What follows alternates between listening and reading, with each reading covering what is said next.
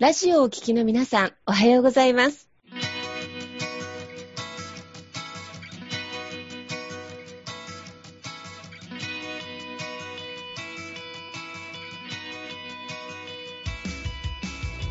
FM 那覇より毎週日曜日9時30分からお届けしております坂本典彦のラジオ経営塾が今日も始まりましたこの番組は20年間で1万人の起業家経営者を指導してきた坂本典彦先生があなたの経営に役立つヒントや最新の情報をお届けする番組です。坂本典彦のラジオ経営塾。今日も最後までお楽しみください。今日も始まりました。坂本典彦のラジオ経営塾。パーソナリティは私中田民子とネハともみがご一緒させていただきます。では、坂本先生、ネハさん、今日もどうぞよろしくお願いいたします。はい、よろしくお願いいたします。はい、あの、坂本先生、今日のお題なんですが、はい、採用ということでですね、はい、珍しいテーマだなと思いながら、なんで今日このテーマ設定か少しお伺いしてよろしいですか、はい、そうですね。今日は、うん、まあ、3倍うまく幸せな会社の採用と教育ということで、ちょっとね、なんか、あの、お話できたらなと思ってるんですけれども、で、まあ、最近ですね、まあ、いろんな方とお話してて、まあ、その個人事業の方とかね、まあ、中小企業、経営者さんとお話すること多いんですけれど、結構皆さん思った以上にその採用と教育の部分で、すごい、人のところですごい悩んでるなっていうのをすごい感じるというところ。で、特によく最近お会いするのが、個人人でね、起業されて、で、売り上げはそれなりに上がって、で、まあ仕事も結構増えてくるんだけど、多い悩みが時間がないっていう悩みですよね。経営者さんの、とか、この事業主の方が時間がないと。いうところ。で、時間がないんだけれども、あの、じゃあ人を入れようと思うんだけど、人を今まで採用したことがないと、取ったことがないと。どう人にお願いしていいかがわかんないと。で、あと、それでまあなんとか人を取ったとしても、今度人を指導しないといけない。教育しないといけないんだけど、どう人を教えてっていいかがわからないみたいな。感じで、で、結果、苦労して人を取ったのに、さらにもっと苦労して、もっと時間がなくなるっていう パターン。あるある、ありますね、これ。そう、そうなんです。結構あるなっていうのを、すごくお聞きしてたので、なんで、やっぱり、そのね、会社を、まあ、まず個人から、まあ、会社っていう形にしていくときに、このね、どういう人を集めてくるか、で、その人たちにどう力を貸してもらって、一人で出せない成果をどう出していくかっていうところに関して、この採用と教育っていうところが、非常に大事になるなというところで、今日はそのテーマでね、えー、みんなでちょっとお話していきたいなというふうに思ったっていう形ですかね。なるほど。確かにね、組織や会社って人なりって言いますもんね。もう本当人がね、増えないことにはね、うまくいかないというか。で、個人がいくらね、社長が一人で頑張って営業してても、ね、一人力ですから、ね、それ以上の成果ってやっぱ出ないので、それ以上の成果出そうと思うと、やっぱ人の力を借りないですね。でも皆さん人の力の借り方って意外と習ってないというか、うんうん、あのちゃんと勉強したことがないと思うので、まあその辺をね、なんか今日お話ししたらなっていう形ですかね。確かに、大きな問題ですね。はい、えっ、ー、と、私は実はもうリクルーターの歴が長くて、はい。外資系の金融機関でずっとリクルーターをしてて、育成もしてて、で、今も今で組織の中でのチームビルディングとか、あと人材育成や人材派遣っていうものもね、そばから見させていただいてるんですけど、確かにね、採用でどこの会社さんによってもすごく大きな問題だったりしますもんね。で、あと、一つポイントとしては実は、育成とかチームビルディングって採用の選択から始まっていると言っても 過言ではないかなと思います。うん。いや、もうほんとそこがね、なんかやっぱり採用時にね、どういう人を集めてくるかっていうところ、ここやっぱすごく大事になるので、なんでそういうね、採用のポイントとか、まあ教育のポイントっていうところを今日ね、お話できたらなと思うんで、まあ私もね、今までこれ、それなりにいろいろ会社やってきてるんでやってるんですけどね、中田さんがね、そうやって、もう外資系の金融機関ではそういう専門でね、人を取るっていうところで指導するっていうところをね、ずっとされてきてるんで、中田さんにも今日はそのポイントとかを聞いてきたらなというふうに思いますんで、はい。はい、お役に立てればですね。はい、よく、こう、まあ、さっきね、人集めっておっしゃってたんですけど、はい。はいよくね、社長さんとかが、人手が足りない誰でもいいっていう発言とかね。なんか、育成できないんだけど若い子がいいとかね。はい、根拠って何だろうなと。で、その、根拠って何ですか？とお聞きしたら、やっぱりあの、できる人を採用するには、やっぱりね、あの、固定費、人件費がかかるって。うん、でも、かといってまた若い方はすごく育成のね、ノウハウがないと育てられなかったりするんですが、結論としては、どういう人を採用するか、要はどういう仲間を探したいのかっていう、要はペルソナ、設定が、やっぱりこの採用でも非常に大きなポイントだって言われてますね。そうですよね。やっぱり大事ですよね。その、まあ、ペルソナってね、よくマーケティングでね、使う用語でね、なんか理想のお客様っていう、あの言い方をして、で、どういう人が理想のお客様なのかなんですけど、まあ、採用でもやっぱそのペルソナっていうか理想の社員、どんな人が来てくれたら理想かっていうのをやっぱりイメージしとくって、そこはやっぱすごい大事なんですね。大事ですよね。うん、あの、誰でもいい採用はないので。うん。うんうん。だから特に最初の採用とかは、多分ね、あの、事務系のお仕事をされる方とかね、はい、そういうところも出てくると思うんですけど、今会社とか組織の中に何が足りなくって、あの、どの辺をどう埋めてくれる人材が必要なのか、あとあの、あとね、能力とか条件だけで選んでもまあ、合わないっていうこともあるので、はいどういうパーソナリティとか、どういうキャラの人に来てもらいたいのかってところ、よりちょっと具体的にですね、うん、イメージを持つっていうことはすごく大事。うん、うん、あとやっぱり小さなね、あの最初の出だしの場合って人捨てに人探す場合も結構多いと思うんですけど、うん、そうですね。うん。その時により具体的なイメージで、こういう人と一緒に仕事をしたいから、その周りにいたら教えてっていうことで、うん、うん、うん。あのーそう、そういう形で人集めをしていくっていうのは一つのポイントかもしれないですね。そうですよね。だから、どういう人がね、欲しいかってちゃんと、社長の中でもちゃんと頭、うんうん、イメージがちゃんとできてないとね、声かけようにもかけれなかったりしますし、まあ、そこを具体化していくってすごい大事ですよね。大事ですよね。あと、そうそう、その通りで、あとあの、なんだろう、履歴書とかってやっぱり受かりたい方ですごい職務経歴書とかも綺麗に書いてくるんだけれども、やっぱあの、よく見せたいって欲がね、面接の時は働き系すごいので、蓋開けてびっくりっていうこともやっぱりあるんですよね。はいはいはい。だからこの、ちょっとメガネを外して心の目で見るっていう瞬間もね、面接の時にやっぱり大事。うん。とは言われてます。なんかね、坂本先生も失敗談が終わりになるっていうことをね、そうですね。だから僕も今ね、さっき中田さん言ったみたいに、うん、能力でやっぱ人取っちゃうと、いいことなかったなっていうのがあって、あの、能力が先に来ちゃうと良くないなっていう感じね。うんうんうん、で、前僕がやってた会社の時に、やっぱりあったのが、結構、まあ優秀な外資系のコンサル会社出身みたいな方で、で、まあ、うちのスクールにも来てくれた方だったんですけれども、で、まあ、その方に、うちのね、まあ、採用というか、まあ、コンサルタントとかにもなっていただいたりとかもしてたんですけれども、やっぱり、悪いわけじゃなかった、あという能力がめちゃくちゃ高いんです。能力高いんだけども、やっぱね、根本のところの価値観がやっぱ最後合わなかったんですね。で、で、それで、やっぱり、いろいろ、まあね、こちらもまだ未熟だった部分もあるんですけども、結局、まあ、いろいろちょっと揉めてしまって、まあ、結局ね、仲違いしちゃったみたいな感じがあったんですけれど、結局なんでしょうね。やっぱりで、それって、こちらもやっぱ能力で見ちゃってたっていう感じ。えー、で僕は能力って、ある程度はその教育とかその後の指導で伸ばせると。う。ん、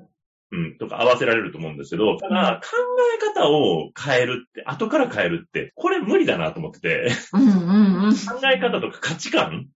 を、価値観これを変えさせるっていうのはね、もう洗脳みたいにしないといけど、もうほぼ無理だなと思ってるので。だからやっぱりその考え方、価値観が一致してるか、同じものを同じようにいいと思うのか、ね、悪いと思うのかっていうところが、なんかそういう価値観。まあ、例えば、なんかわか価値観でね、わかりやすいのとかだと、僕はなんか、よくクレーム対応とかってなんかわかりやすいなと思って、例えばクレームは、なんかね、24時間以内に対応すればいいっていう人と、12時間以内っていう人と、6時間っていう人と、いやいや、もうそれすぐですよって。で、人によってはメールで対応してでもいいと思う人もいるし、いや、電話でしょっていう人もいるし、いや、絶対訪問でしょっていう人もいるわけで、なんかそういう、まあまあね、ここまで細かくなくてもいいかもしれないですけど、なんかそういう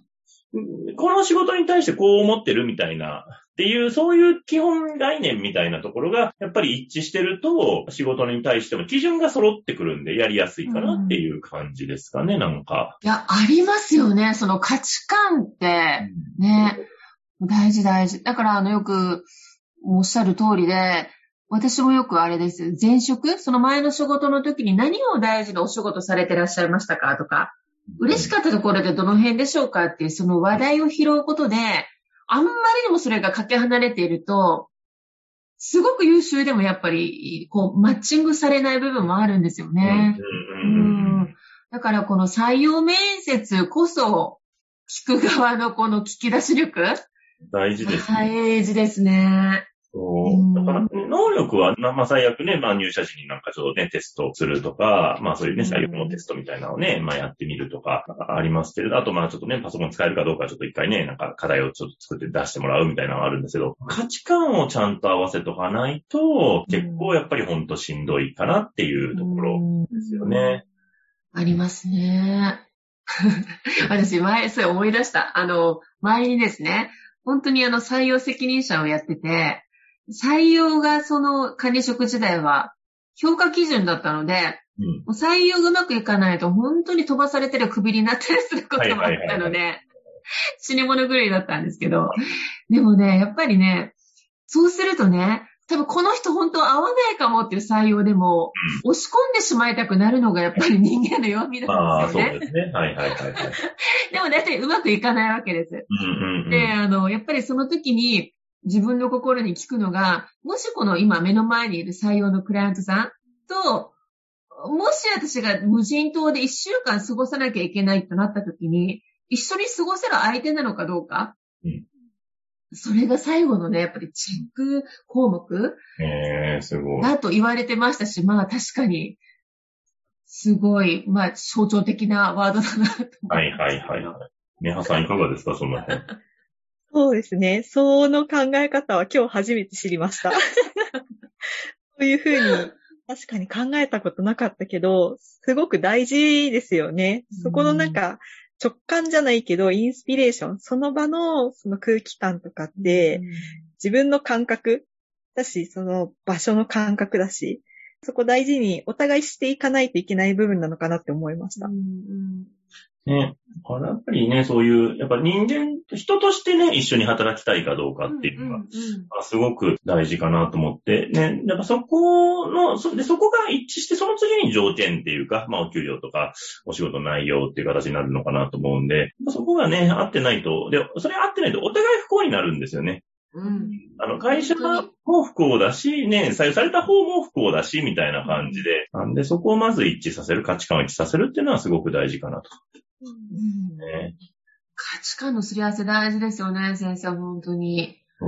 そう。そう。あのー、ね、ネハさんはね、転職が何回か終わりになって、面接も結構受けられてきたっていうこと。ね、だから、だから採用される側の気持ちがすごく分かってる部分だと思うんですが、ね、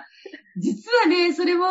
採用する側が見られてますよってことですよね、ネハさん。そうですね。あの、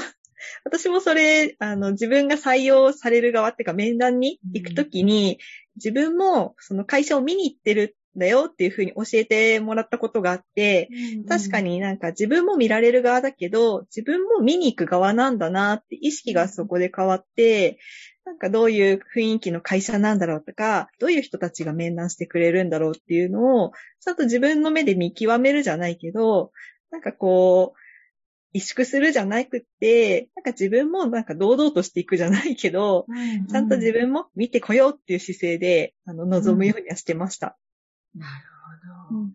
でもなんか先生、この今ネハさんのお話を聞くと、そういうスタンスで来ている、まあ未来の社員さんの方が、まあ自立、独立型のお仕事ができそうな予感がしますよね。そうですね。やっぱりそういうね、ちゃんとね、なんか、はっきりね、しっかりと選ぶ目を持ってくれてる人の方が、より良いかなと思うっ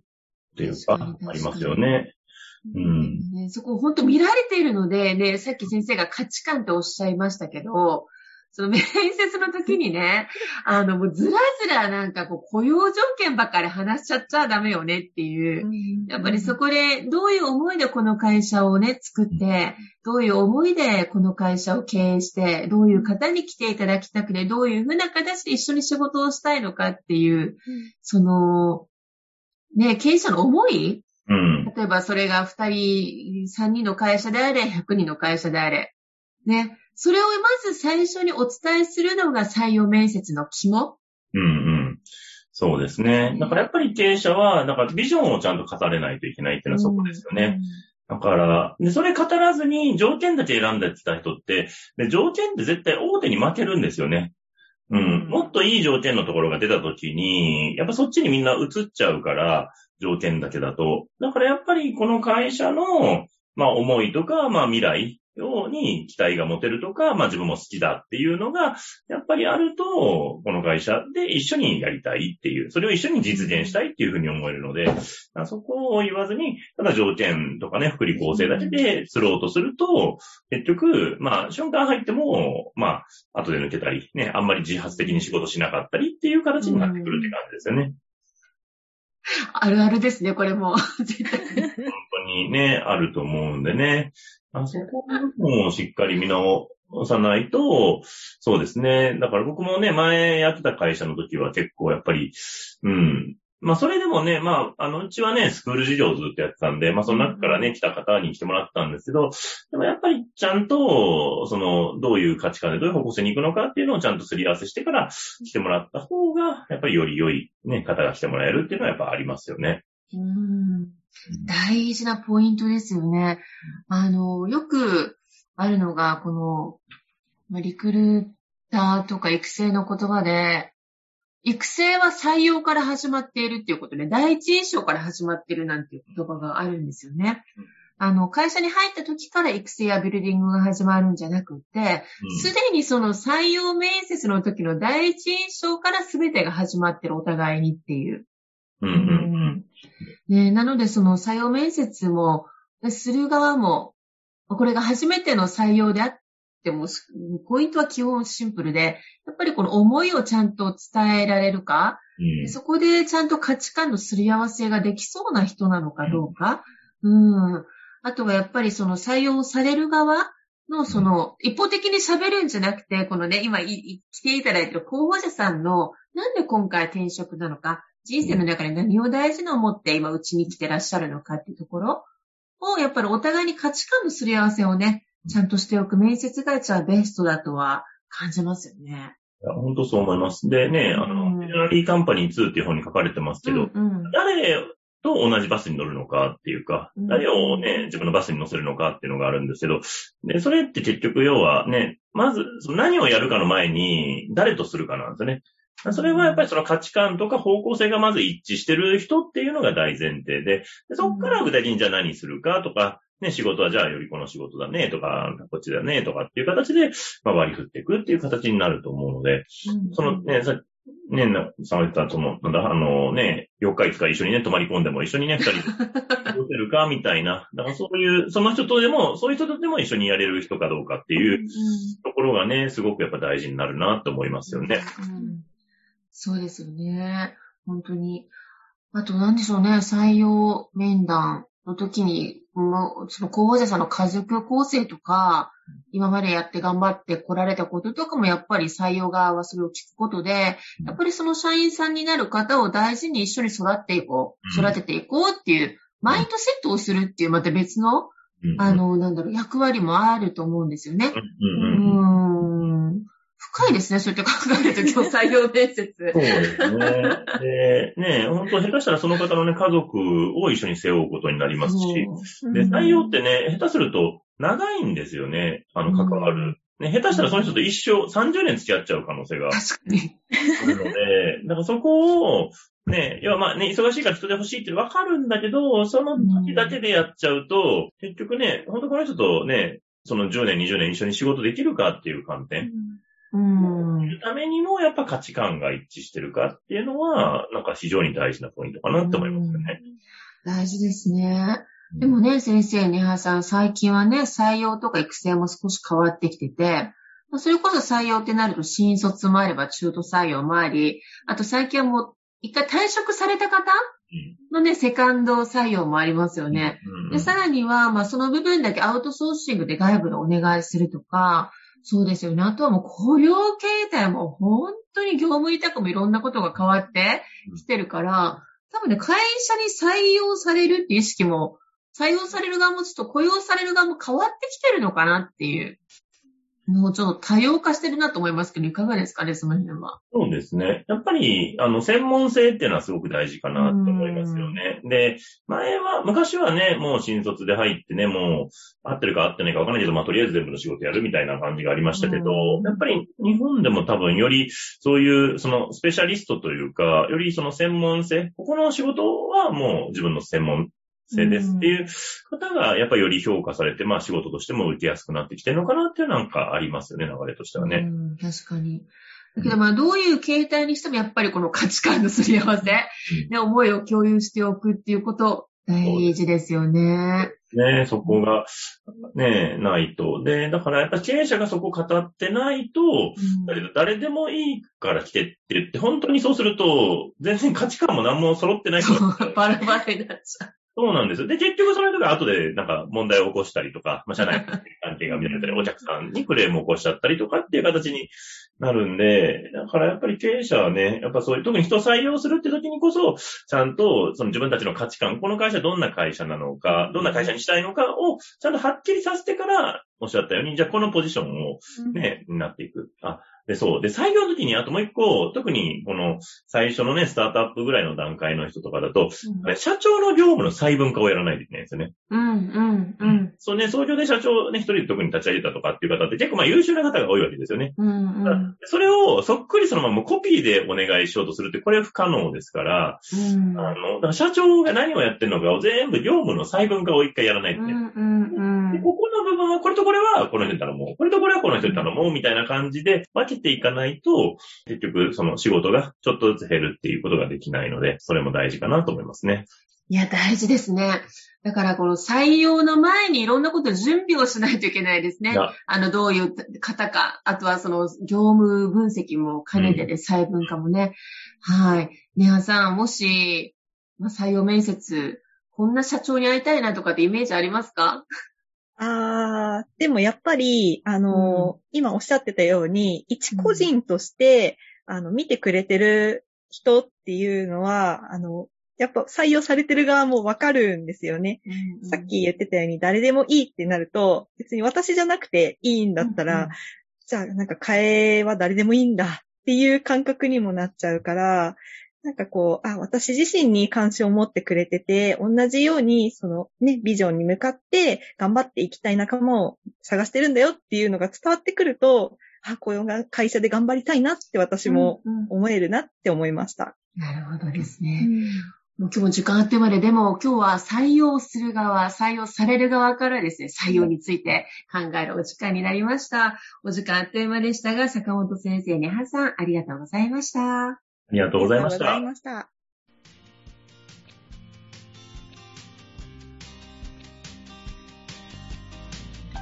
この番組では、企業や経営についてのご質問を募集しております。こんなことで悩んでいます。